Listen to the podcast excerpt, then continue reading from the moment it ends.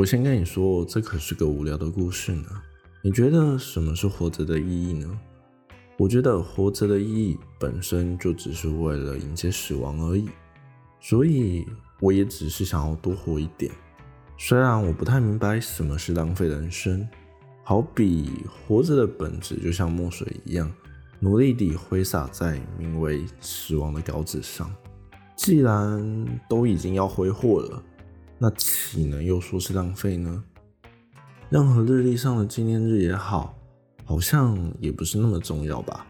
而且日记好像也只是为了定义过去的工具而已。我的生活也就无聊到没什么好纪念的了吧。我还记得那一天半夜十一点五十六分，刚好是个下雨天，我从办公大楼走了出来。拿起了外套的帽檐，虽然我个人觉得这一点用都没有，根本是多此一举，不过还是下意识的这么做了。随机播放的音乐刚好在耳机里传来一首熟悉的老歌，是老鹰合唱团的《加州旅馆》，搭配着带点雨的黑夜以及发出刺眼白光的大灯，好像是在停车场里告诉我，该回去了，该回去了。我坐上了车，随手就将背包扔在了副驾驶座。背包里的手机还时不时会传来震动的声响。我和那人闹翻之后，我觉得他更像是个疯子了，不停的夺命连环扣。对于他在乎的那些事情，其实到了现在，谁对谁错我已经不在乎了，也没有必要再为了自己的立场和想法去跟他争论不休。而他想要的，就只是与我竞争一个毫无意义的关系地位，只是想要踩着我的头往上爬，证明自己的崇高，不需要对我低声下气地说对不起。他只是想要歇斯底里地抢到话语的发球权，而我只是想要当个伤兵，不想要再参与这一场无理取闹的交际游戏。在回家之前，我已经习惯了先到便利商店买个喝的，大多时候是酒，但有的时候会想喝点饮料或者气泡水。例如今天，但这不是最大的重点。我看着手上的表，和我预计的时间差不多，是在午夜十二点五十八分抵达家里的车库。不知道你有没有和我有相同的感受呢？生活就像是一道工厂标准化的生产线流程，不断的在公司的打卡中、同事应酬的酒杯和你上下班的路途不断的往返，而我已经从刻意享受着海滨公路的风景，变成了习惯海滨公路的风景。或许，其实我早已经是海滨公路的风景了。我下意识地从背包里拿起了手机和钱包。放在了客厅的桌上，手机里小巧的红色点点正贴心的提醒着我，在这一趟回程的路途上，他一共打了四十三通未接来电。我真不知道他到底哪来的毅力做这件事情，也懒得思考，直接进入厨房弄点宵夜，搭配着刚买回来的饮料。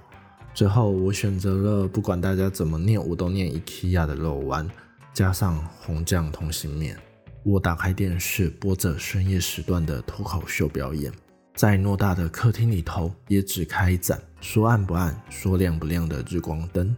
此时此刻的我，放空了思绪，我感受到我的眼神早已经和电视貌合神离了，我的耳朵也已经忽略掉客厅的大多数的声音。我想，我能细细品味的，大概也只剩下午夜的空虚了。那天晚上，如果可以的话，我希望我能够在梦里拿着一把刀，杀死我梦里的那一头怪兽。我被惊醒之后，就走进了浴室，想说洗把脸，看着镜子里的自己，赫然发现，他妈的，原来那头怪兽不就是我自己吗？当我意识到这样的事实时，我真的觉得很干，干他妈的是我早就过惯了这种无聊的生活，还是操他妈的？我就只是为了活在别人羡慕的人生胜利组里，而且还是一座看起来他妈的漂亮，但里面一点自由都没有的牢笼里。而自己就像是那一头怪物，不论怎么挣扎都逃不出那一座牢笼，只能他妈的在里头等死。在这场噩梦之后，我也没有心情继续睡下去了。反正看看时间也还早，不如就直接到停车场里面牵个车出去外面兜兜风，转换一下心情吧。大不了明天早上就直接回公司上班而已啊。在凌晨四点钟，停车场的灯依旧还亮着，出口的铁门仍旧是关上的。我的脚步声的回音填满了整座停车场，好像是在说着：“你出不去了，出不去了。”社区管理员在停车场里面养了一只猫，它的名字叫阿宝，是一只橘色的虎斑猫。它到我的脚边蹭蹭我的裤管。好像是要对我撒娇，又好像是要告诉我一些什么。所以你觉得人活着的意义在哪里？为什么有这么多人在浪费时间，试图去理解这件事呢？有时候还不如像是一只猫，不明白什么是时间，想睡就睡，想做什么就做什么，起码还快活些。你说是吧，A 四君？每到了长假，我都习惯搭着最早的那一班首发列车返乡。只不过平常我都会直接在火车上补眠，但那一次不一样。我在火车上失眠了，于是看着天空从泛着一点紫蓝的黑，慢慢透出一点橙色的黄，再到舒服的蓝色。我深知这趟旅程的漫长，但我就是提不起劲看小说来打发时间。也不想要让手机里的社群网上的喧嚣来打扰我自己，那也就只剩下窗外的风景能够陪我了。当列车经过地下化区段之后，便可以看见都市的繁荣。再过好长一阵子，便可以看到一览无遗的田寮，偶尔还会和湛蓝的海岸做交汇。又在过了好久好久之后，才会抵达偏僻的山站。而在这样漫长的等待当中，让我觉得人生好像就是百般无奈的等待，等待着哪一天梦想和理想会实现一样，等待着哪一天我可以成为被选召的孩子，成为超级英雄拯救世界一样。而在此时，我的脑海中忽然闪过爸妈经常讲的那几句话。啊！恁即几个是咧创啥笑？考什么奥小分数？读册读册是愈读愈册呢？啊！恁是要看啥小卡通啊？卡通卡通愈看愈袂通啊！啊，搁看啊！毋紧写拢好。那时还是小孩子的我们，就像是到站的旅客，一哄而散。此时我也在心里噗哧了一笑，下了车。我惬意地走过红砖砌成的小巷路口，山庄的一切像是被时间静止一般。大多时候，你真的会在这里忘记时间的存在。这也是我为什么每到了长假就会想要回来的关系，因为我可以在大都市里络绎不绝的人海外歇息，不用拼命又有些惶恐地被逼着向前走。当你发现你走错了方向，试问，又有多少人愿意逆着大量的人潮向后走呢？起码我还在尝试，先到人海外，再转向。到了我家，你会发现它是这山村里头少见的五层楼公寓。公寓的顶楼当初不知道是谁偷偷的设立了一座荡秋千，秋千就坐落在顶楼女儿墙的旁边，墙角还靠着一台年久生锈的单车。一旁的空地还摆放着几盆真柏、赤虎梅，还有其他零星的花卉。这可是和我小时候的记忆没有太大的出入呢。有的也只是单车从靓丽的新车变成不堪用的破车。相较于过去的这些花卉，也暗淡了许多。也许是他们最近疏于管理吧，又或者是小时候的记忆总是新奇艳丽了许多。但这好像也是在提醒着我，时间正不断的流逝。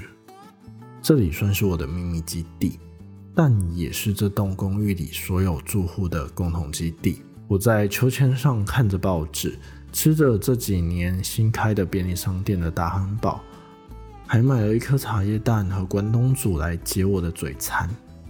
那时有一阵凉风吹过，轻推了秋千一把。好像把我推回了高中时期，每天清晨都要骑着单车在这座山村里头派报，赚一点零用钱。在放学后，又会骑着单车到学校附近的公园里，坐在秋千上和朋友聊着未来，总说着那些在未来的总有一天，总有一天。如今却不知道他们现在过得如何。但是如果有机会遇到他们的话，我还是可以很骄傲的对他们说，我还是很努力地继续唱着歌呢。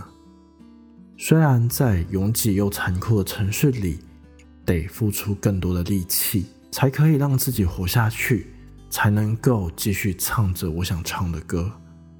就算前方有再多的阻挠，我也会不轻易的放弃。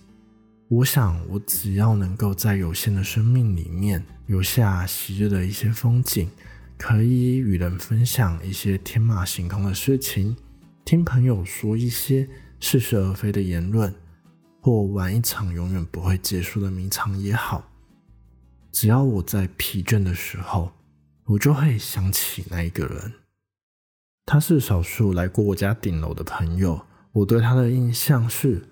不论他遇到了什么样的困难，总是能够乐观从容的应对，也总是会在公园的荡秋千上，让自己越荡越高，越荡越高，越荡越高，然后嘿的一声，从摆荡的最高点跳了下来，并且露出他解决任何难题时开朗得意的笑容。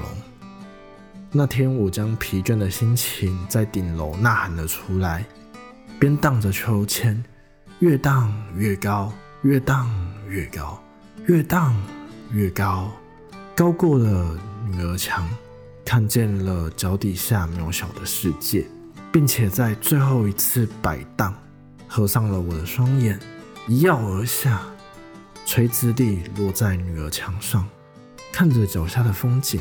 仿佛又听见她对着我笑说：“嘿，别来无恙。”